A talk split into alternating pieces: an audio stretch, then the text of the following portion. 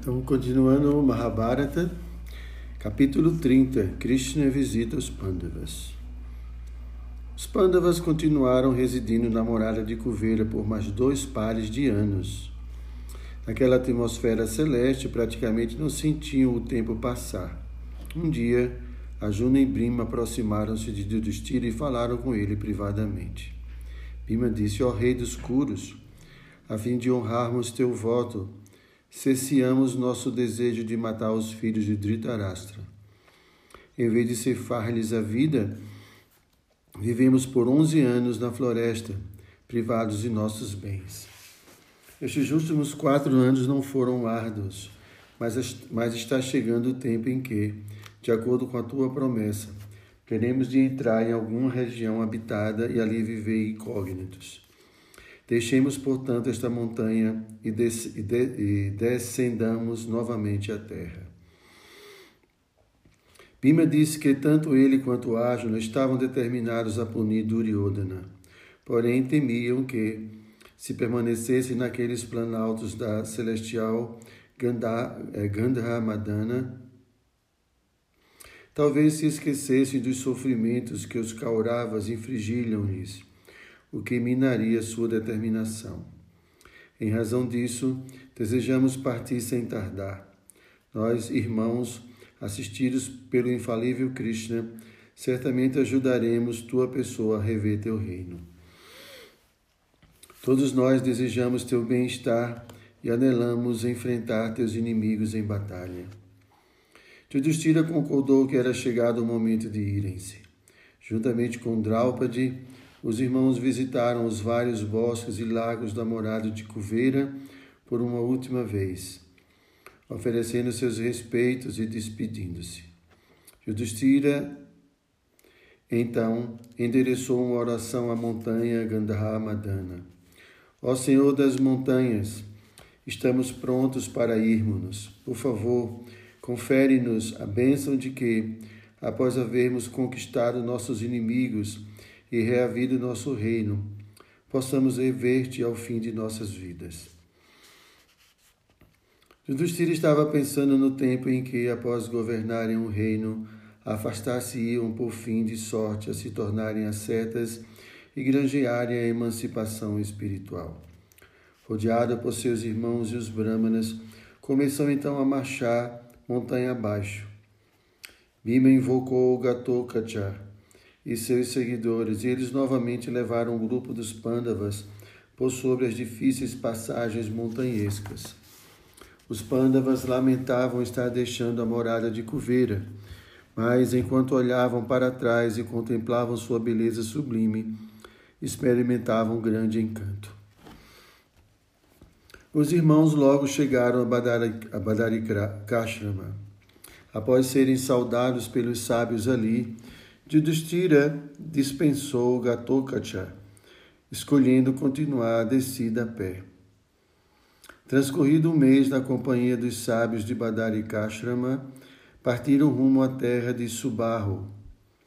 Eles encontraram-se com Subarro e passaram uma noite com ele antes de procederem com destino à floresta de Vishaka, Vishakayapa. Vishakayapa. À medida que viajavam, seguidos por seus carregadores e criados, viam graciosas regiões florestais, lagos, rios e campos. Eles paravam cada noite ao crepúsculo, acampavam onde quer que estivessem e preparavam uma refeição a partir de artigos silvestres simples. Gradualmente chegaram a Vishaka, Vishakayapa, ainda dentro dos limites himalaicos, e junto com ele chegou a estação das monções. Eles decidiram permanecer em Vishakayapa até o término das chuvas, depois do que retornariam a Kamiaka. No primeiro dia de sua estada em Vishakayapa, Bima desbravou a região. Armado com um arco e uma espada, vagueou por bosques frequentados por Gandavas e Sidras. As árvores faziam ressoar o canto de pássaros exóticos e davam frutas e flores em todas as estações. Bima viu cristalinos arroios fluindo das montanhas, criando grandes lagos de água límpida e translúcida, repleto de flores de lótus. Javalis investiam-se contra o Pandava, que matava cada um deles com um mero trompaço. Ele também matou um grande número de búfalos e veados, perfurando-os com suas setas afiadas. Bima possuía a força de dez mil elefantes e ele esportivamente desarraigava e quebrava muitas grandes árvores, descampando áreas onde os rishis poderiam posteriormente residir e realizar sacrifícios. Ele golpeava seus braços e urrava triunfante conforme errava. Elefantes e leões fugiam temerosos ao ouvirem seus urros. O sempre orgulhoso Bima, destituído de fadiga, encheu os céus com seus bradares. Ele despedaçava picos de montanhas, chutando-os. Percorrendo as encostas, viu grandes serpentes se recolherem para as cavernas, aonde, ao ouvirem-no, aproximando-se. Bima perseguiu-as ao longo dos planaltos rochosos. Subitamente deparou-se com uma serpente de aparência terrível, a qual se assimilava a uma colina. Ela se encontrava em espiral na entrada de uma grande caverna, bloqueando completamente o acesso a seu interior. Sua pele era amarela com manchas negras, e no interior de sua boca havia quatro presas. Enquanto a cobra olhava em diferentes direções com seus olhos cor de cobre, sua língua bifurcada lambia as extremidades de sua boca. Bima parou e olhou fixamente para a serpente que parecia um assassino frio e cruel ali assobiando, como se ordenasse que todos se mantivessem distantes. Quando Brima aproximou-se um pouco mais, a serpente, em um bote inesperado, envolveu-o com seu longo corpo. Bima sentiu sua força ser drenada de seu corpo e, não obstante seus esforços, viu-se incapaz de deslindar-se. Ele tremeu e, por fim, perdeu a consciência por muitos minutos. Ao recobrar seus sentidos, refletiu acerca de sua condição. Quem era aquele ser? Como pudera exceder-lhe o poder? Bima novamente se esforçou, mas deu consigo impossibilitado de se mover. Obviamente não se tratava de uma serpente qualquer. Ele decidiu indagar a identidade da criatura. Ó melhor das cobras por obsequio, dize-me quem és e o que farás comigo. Sou Bimacena, filho de Pando, irmão de Dharmaraj. Sem o auxílio de quaisquer armas, em, matei em confrontos incontáveis leões, tigres, búfalos e elefantes. Sequer as personalidades celestiais estão à minha altura. Como é possível destar-te que me haja superado em vigor? É devido a alguma ciência ou bênção em particular que possui tamanha força? A voz da serpente se fez ouvir solene. Ó homem de braços poderosos, há muito sentia fome. Por conseguinte, é-me fortunoso haver chegado aqui. É certamente o alimento que os deuses reservaram para mim. Agora ouve enquanto explico como passei a viver neste corpo de serpente. Meu nome é Narusha e sou um sábio régio. Após haver alcançado o céu, fui maldito pelo Urish Agastya e caí à terra como uma víbora. Tu, em razão disso, és meu descendente, ó herói, mas isso não me impedirá de comer-te. O que quer que seja vitimado por meu abraço durante o meio do dia, seja uma vaca, um búfalo ou um ser, o mesmo ser humano, torna-se minha próxima refeição. Agástia prometeu-me que todo aquele que for envolto por meu corpo de serpente perderá sua força. Tu, portanto, foste sobrelevado em virtude do poder desse sábio. Agástia também me disse que eu poderia me livrar de sua imprecação quando alguém pudesse responder minhas perguntas sobre o relacionamento entre a alma e o ser supremo. Pensando em Krishna, Bhima respondeu: Ó oh, criatura de poder formidável, não estou irado, tampouco me culpo por esta calamidade. Ora hesita o homem em seus esforços em busca da felicidade, ora fracassa. É certo que os resultados não estão dentro de seu controle, motivo pelo qual não deve lamentar seus reveses. Quem em qualquer momento poderia ser superior ao destino? O destino é o supremo e o, destino é supremo e esforços em vista de ganhos materiais são inúteis.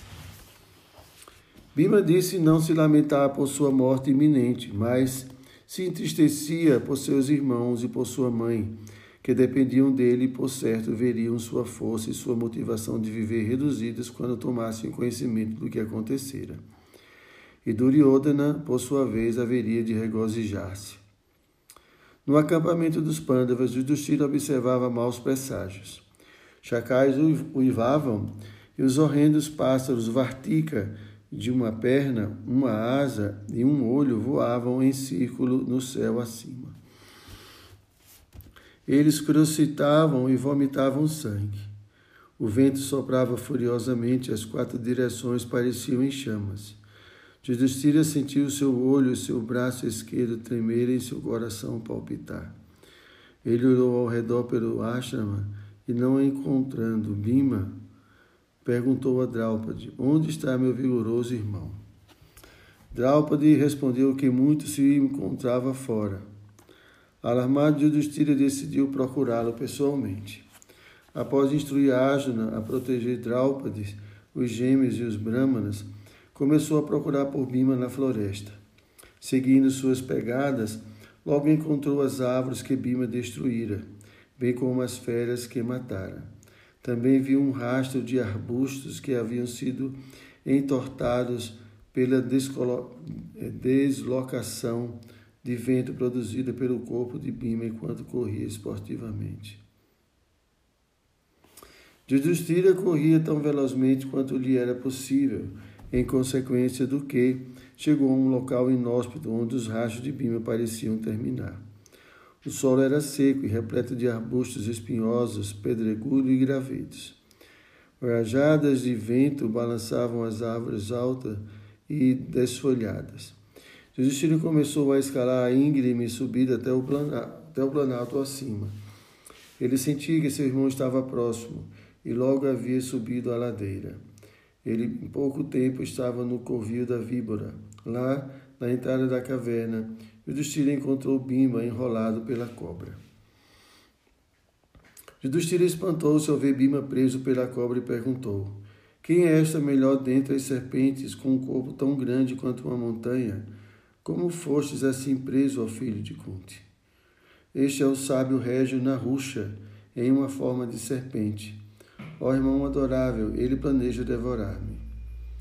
Yudhishthira dirigiu a palavra a Narusha. Peço-te a gentileza de libertar meu irmão, ó personalidade energética. Satisfar-te-emos com alguma outra comida. Narusha moveu-se lentamente.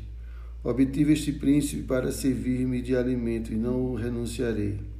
Deves deixar este lugar, ou comer-te-ei amanhã.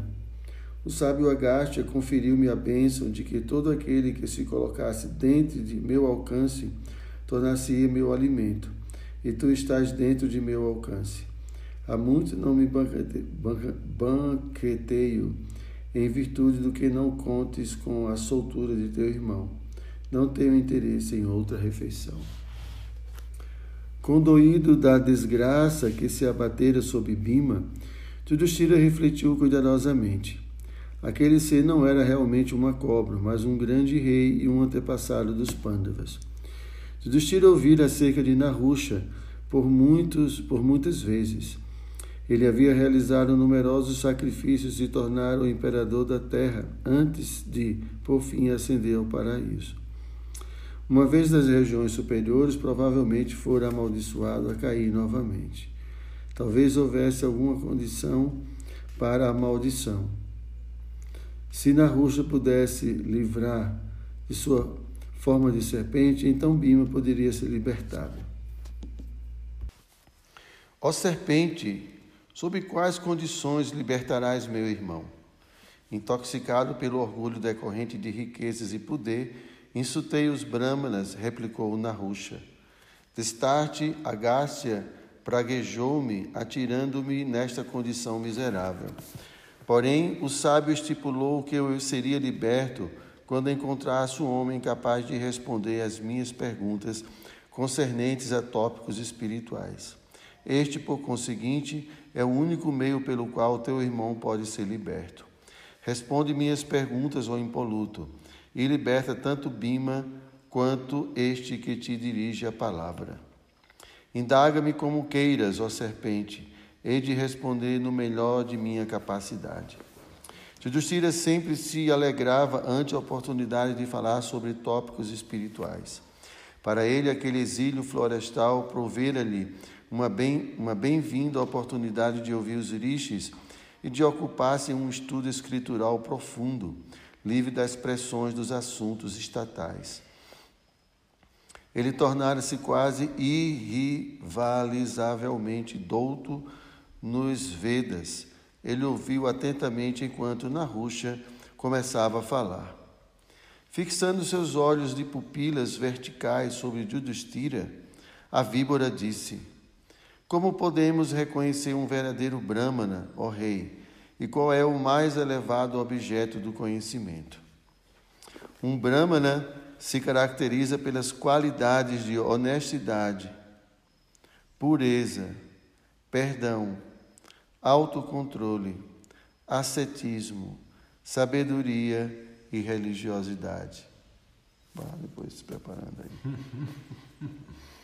o mais elevado objeto do conhecimento é o Brahman Supremo, que pode ser conhecido quando se transcende todas as dualidades. As qualidades que atribuíste aos Brahmanas também se encontram em outras classes de homens na rucha contraveio duvidoso. E como alguém pode existir sem experimentar felicidade e aflição, a base de toda dualidade? Judistira sorriu. Parecia que a cobra já possuía grande conhecimento e estava testando-o. Se alguém encontra essas qualidades em alguém, ele deve ser considerado Brahmana, independente de qual seja seu nascimento.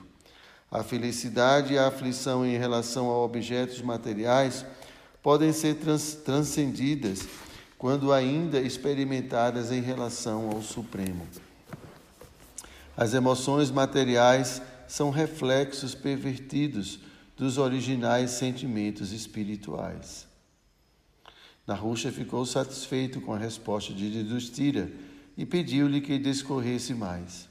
Que utilidade havia em dividir a sociedade em castas, se semelhante divisão era destituída de qualquer significado. Em resposta, Judistira explicou que, em razão da mescla de classes sociais, tornara-se difícil averiguar a classe de um homem.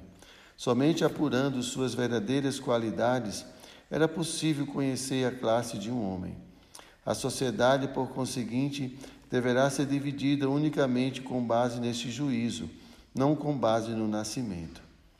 Narusha disse: Ó oh, rei, és claramente versado no conhecimento. Como então eu poderia devorar teu irmão? Era evidente a Yudhishthira que Narusha também era deveras erudito. Afinal, reinara no passado a terra e ascendera aos céus, depois de instruído pelos sábios. Ele julgou que seria proveitoso apresentar indagações a semelhante personalidade. Unindo as palmas de suas mãos, Judistira disse na ruxa: Também considero tua pessoa como possuidora de conhecimento superior. Por favor, instrui-me, se assim achares por bem, mediante quais atos alguém pode alcançar o paraíso. Em minha opinião, respondeu, o alcance do paraíso é possível através da feitura de caridade aos brahmanas, através da amabilidade e gentileza na fala, através da verdade e através da não inveja em relação a quaisquer seres vivos. Quais destes consideras o melhor e qual é o significado de não inveja? Cada um desses itens pode ser considerado superior ou inferior segundo as circunstâncias. Por conseguinte, é preciso que o indivíduo compreenda a meta última da vida, a fim de saber como agir apropriadamente em todas as circunstâncias. Isto já explicaste, ó Rei. Todos os atos e todos os saberes devem ter por meta alcançar o Supremo. No que diz respeito à não inveja, esta se define em sempre desejar o bem-estar e o progresso de todos os seres vivos, em vez de explorá-los para o próprio prazer. Em particular, deve-se anelar o progresso espiritual de todos e ajudá-los nesse progresso. Muito bom. Como uma alma aceita um corpo material, ó Narusha? A alma, ou Atma, recebe corpos de acordo com seu comportamento pessoal. Assim, ela transmigra vida após vida, impelida por seus atos pecaminosos e piedosos, ora indo para o céu, ora caindo em corpos animais. A liberação final é lograda quando se conhece o Brahman, o Absoluto Supremo. Judistira anuiu com a cabeça. As respostas da cobra estavam de acordo com o que aprendera com os rishis. Era notável a profunda sabedoria espiritual de Narusha. Como então tornara-se uma cobra? Narusha respondeu: Mediante sacrifício e ascetismo, tornei-me tão poderoso que cruzava os céus em uma quadriga de ouro. Tornei-me o imperador do vasto planeta Terra e mesmo os Gandavas, Yakshas e Rakshasas, e todos os habitantes dos três mundos, até mesmo os rishis, pagavam-me impostos. Tamanho era o meu poder que, com o mero olhar, eu era capaz de privar de sua energia qualquer indivíduo. Por fim, meu orgulho tornou-me, tomou-me e perdi minha capacidade de discriminar atinadamente. Meu conhecimento foi coberto pela eh, necessidade nascida da altivez. Eu ordenei que os sábios brahmanas puxassem minha quadriga e assim os ofendi. Um dia, enquanto no céu toquei o rishi Agastya com meu pé, o sábio amaldiçoou-me e degradei-me para a terra, mudando para o corpo de uma serpente. De acordo com as palavras de Agástia, entretanto, livraste-me agora desse mal dizer. Minha discussão com tua pessoa despertou meu conhecimento. Agora sei verdadeiramente que meu verdadeiro interesse é o cultivo de qualidades bramínicas e conhecimento espiritual, e não posição material ou opulências. Narusha libertou Bima, momento no qual o corpo serpentino morreu de imediato. Dele, os dois irmãos viram emergir uma figura celestial fulgurante, que usava recamos de ouro e belíssimas guirlandas. Ele curvou-se perante os pândavas e em seguida desapareceu subindo aos céus. Judistira e Bima retornaram ao ashrama e historiaram o incidente a todos. Quando Yudhishthira concluiu sua narração, os brahmanas repreenderam o agora tímido Bhima por sua impulsividade em desafiar a serpente e advertiram-no a não proceder tão tolamente no futuro.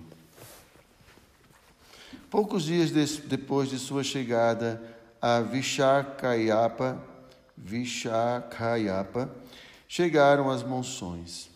Eles estabeleceram seu acampamento em um terreno alto e assistiram às chuvas caírem e encherem a terra. Não mais era-lhes possível ver o sol. Raios iluminavam a floresta, enquanto rios de água espumosa corriam por sobre o solo, silvando como flechas em voo bélico. Todas as criaturas selvagens deleitaram-se com aquilo, colocando-se a brincar pelos bosques encharcados. Lentamente, a estação das monções tornou-se o outono. As nuvens se dispersaram e o céu revelou-se resplandecente. Os dias eram eh, tépidos e as noites frescas. os Pandavas inspecionaram o renovador cenário silvestre e decidiram que era um momento auspicioso, o sagrado mês de Kartika, para retornarem a Kamyaka. Transcorridos alguns dias desde sua chegada, Krishna e Satyabhama foram visitá-los. Krishna, por meio de seus inconcebíveis poderes, estava ciente de que haviam retomado, retornado a Kamyaka.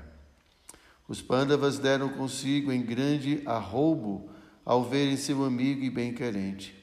Com lágrimas em seus olhos, colocaram-se de pé para saudá-lo. Krishna apeou de sua quadriga e curvou-se diante os pés de Yudhishthira e de Bima, bem como diante dos pés de Draumya e dos Brahmanas. Ele abraçou Arjuna e aceitou as reverências dos gêmeos. Satyabhama abraçou Draupadi e quando ela e seu esposo estavam confortavelmente sentados entre os pândavas, todos começaram a conversar. Arjuna contou a Krishna tudo o que transcorrera com eles desde seu último encontro. Ele então indagou acerca do bem-estar de Krishna e de sua família, perguntando em especial sobre sua esposa Subhadra e seu filho Abhimanyu. Krishna garantiu-lhe que tudo estava bem. Voltando-se para Yudhishthira, ele disse: Ó rei, os sábios asseveraram que a retidão é superior à conquista de reinos e para o cultivo da retidão é necessário o ascetismo. Em estrita obediência à verdade, Vossa Majestade cumpriu seus deveres, em decorrência do que Vossa Majestade conquistou tanto este mundo quanto o próximo. Vossa Majestade não é viciado em prazeres sensuais, tampouco Vossa Majestade age movido por egoísmo. Conquanto Vossa Majestade haja obtido reinos opulentos e haja sido cercado por luxos, Vossa Majestade não se afastou das práticas de caridade, verdade, ascetismo, religião, perdão e paciência. Yudhishthira baixou sua cabeça em modéstia conforme Krishna prosseguia. Quem senão Vossa Majestade, ó Dharmaraj, poderia haver tolerado a injúria contra Draupadi, ofensa essa tão odiosa à virtude? Não há dúvidas de que Vossa Majestade há de reaver seu reino no devido descortinar dos eventos. Uma vez que o voto de Vossa Majestade esteja concluído e os treze anos hajam passado, haveremos de fazer tudo dentro de nosso alcance para castigarmos os Kauravas.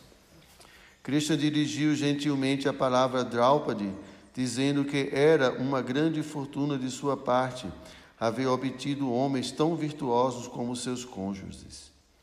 Deu-lhe notícias de seus filhos que estavam quedando no reino de Drupada e que também passavam algum tempo em Duaraka, onde Subhadra derramava sobre eles grande amor maternal.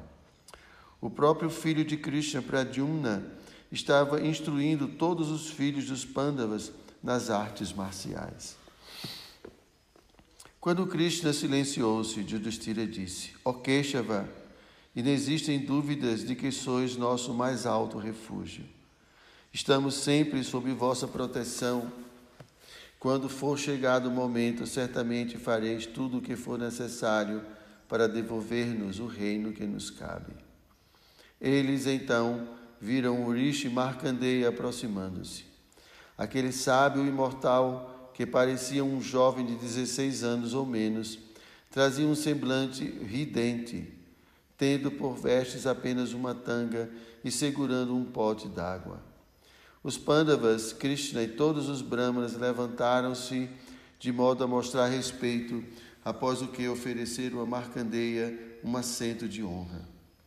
Depois de adorado com árguia e presenteado com água doce e frutas silvestres, Krishna disse-lhe: Todos nós desejamos ouvir teu verbo sobre excelente.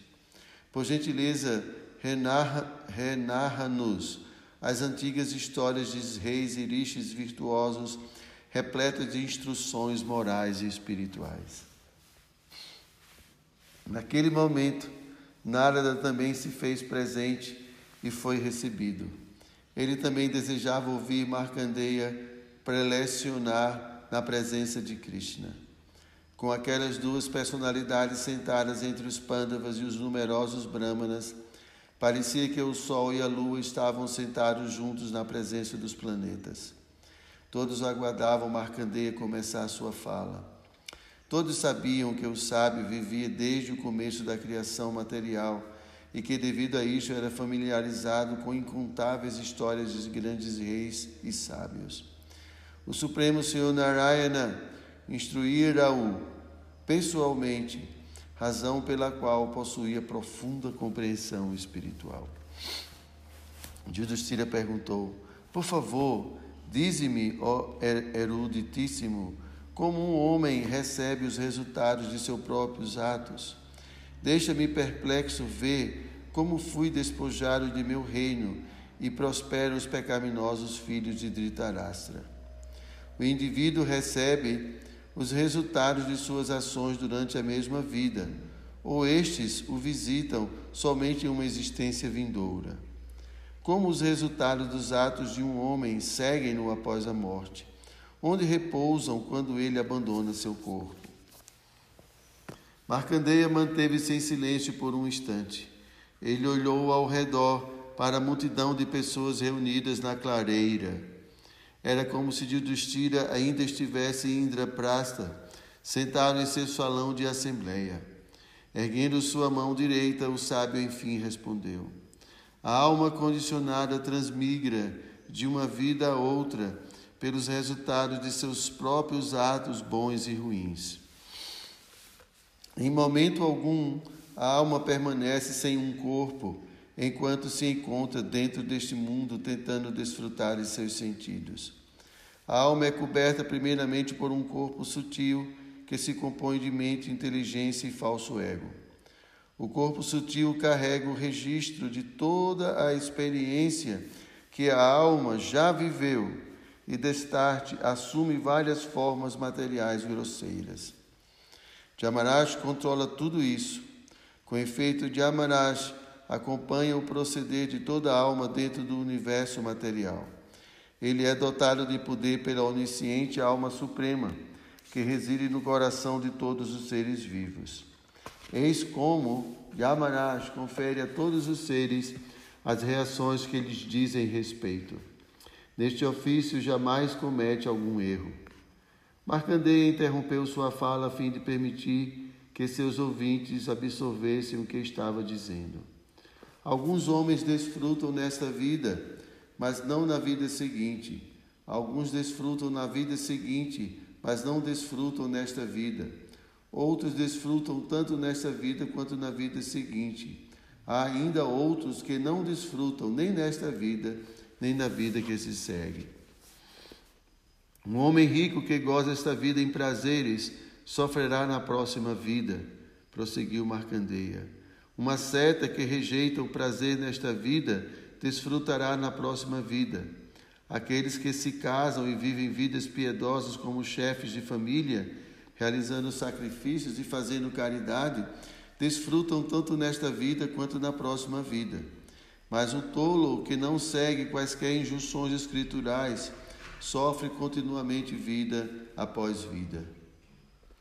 No que diz respeito a vós, irmãos, adicionou: sois virtuosos e nascestes unicamente para cumprir os propósitos dos, dos deuses.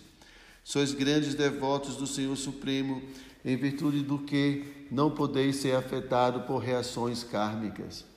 Vosso aparente infortúnio há de, por fim, obsequiar-vos com infindável fama e perene felicidade. Sereis glorificados no mundo dos homens e ao término de vossa vida, onde oferia a mais elevada morada. Judistira meditou na resposta do sábio. Ele então perguntou: Ó erudito, nossa vida neste mundo é dedicada aos Brahmanas. Se for do teu agrado, peço-te a bondade de nos falar sobre a grandeza e a glória dos Brahmanas. Em resposta, Urishi recontou muitas histórias antigas. Sua audiência extasiou-se. Ele também descreveu a criação do universo, a qual ele vira pessoalmente, e a natureza da destruição que ocorre ao fim do dia de Brahma, um período de milhões de anos.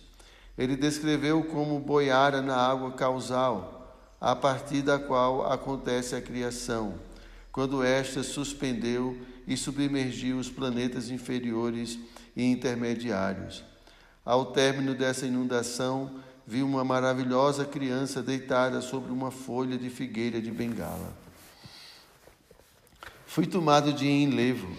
Não me era possível compreender como uma criança podia haver sobrevivido quando todo o universo fora destruído. O garotinho era refugente e sua face era tão púlcra quanto a lua. Seus olhos assemelhavam-se a flores de lótus plenamente desabrochadas, e seu corpo tinha uma coloração enegrecida. Ele permanecia deitado e sorridente, chupando o dedão de seu pé. Então em seu peito vi a marca de Srivatsa, o que me fez pensar que ele tinha de ser Vishnu, embora eu não estivesse inteiramente seguro.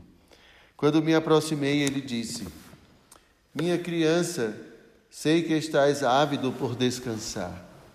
Ó Marcandeia, entra em meu corpo e descansa por algum tempo.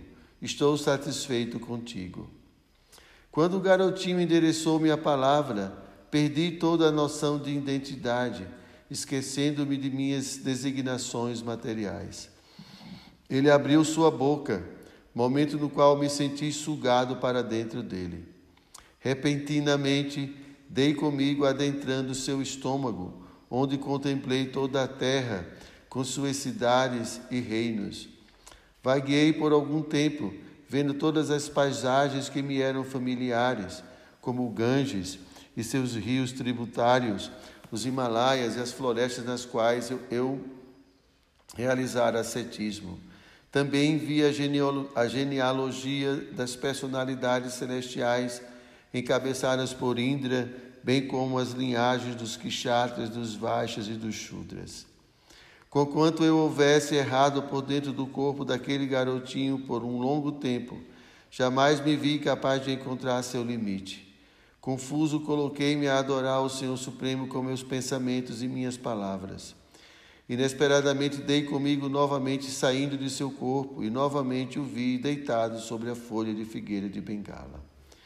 Prestei culto àquele ser imensamente poderoso que engolira todo o universo e coloquei minha cabeça a seus pés.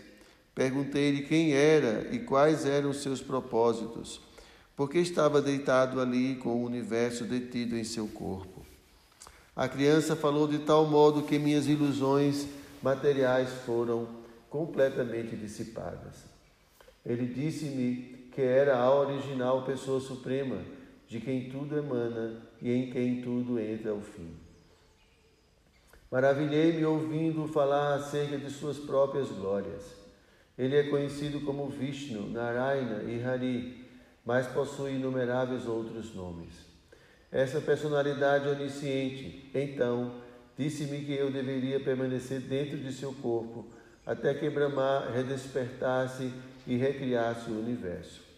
Ele desapareceu de minha visão e deparei comigo novamente dentro da variada criação que ouvira dentro dele. Concluindo sua narração, Markandeya dirigiu seu olhar a Krishna.